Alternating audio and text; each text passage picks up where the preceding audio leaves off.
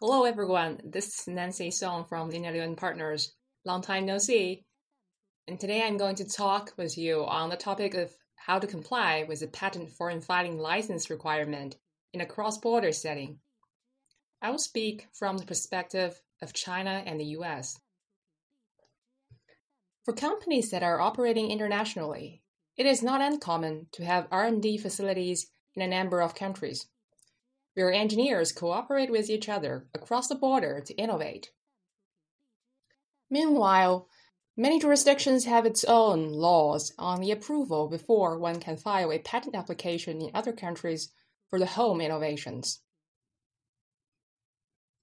As the laws may conflict from country to country, it becomes daunting for many who are facing co inventors from more than one country. We have been asked many times by in house counsels and foreign attorneys on how to comply with the PRC patent law and at the same time the foreign laws. In one typical case, an inventor in the US worked together with her colleague in China mainland on a new invention, which means the invention is made in the US and also in China.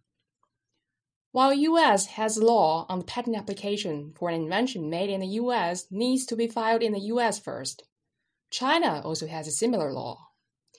So, are we in a dilemma here? Let's look a step further into the details of the practice. PRC patent law requires where an entity or individual intends to file an application in a foreign country for patenting an invention or utility model accomplished in China, it or he shall report in advance to the Patent Administrative Department of the State Council for confidentiality review. Therefore, the patent application on the invention made in China needs to be filed firstly in China, unless we have got an approval from the PRC confidentiality review, also referred to sometimes as confidentiality examination. So you may naturally ask, how long does a PRC review takes? In our practice, for a separately filed confidentiality review request, as in the current case, the review usually takes no less than two weeks. And of course, you need to have a Chinese language document ready for the confidentiality review. And now let's look at the US side. While getting a foreign filing license from the USPTO may take weeks in an ordinary case, it fortunately provides some more flexible option. Getting an expedited foreign filing license. In practice, we have seen the foreign filing license from USPTO granted in two or three days.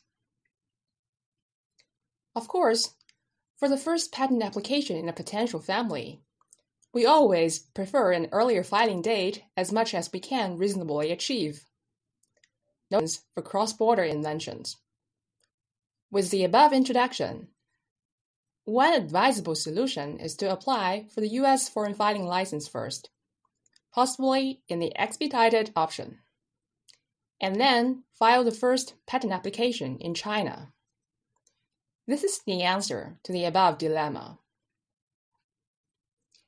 Here, there is also a heads up for the further procedure. Please note that CNIPA does not accept English language filings, unless it is a PCT application filed with CNIPA as the receiving office.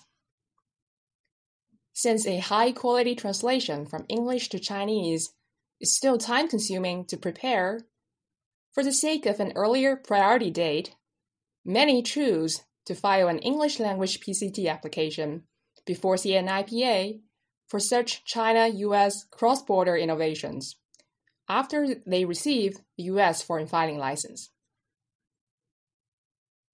Okay, so this is the topic today, and I'd like to see you soon next time, and have a great day.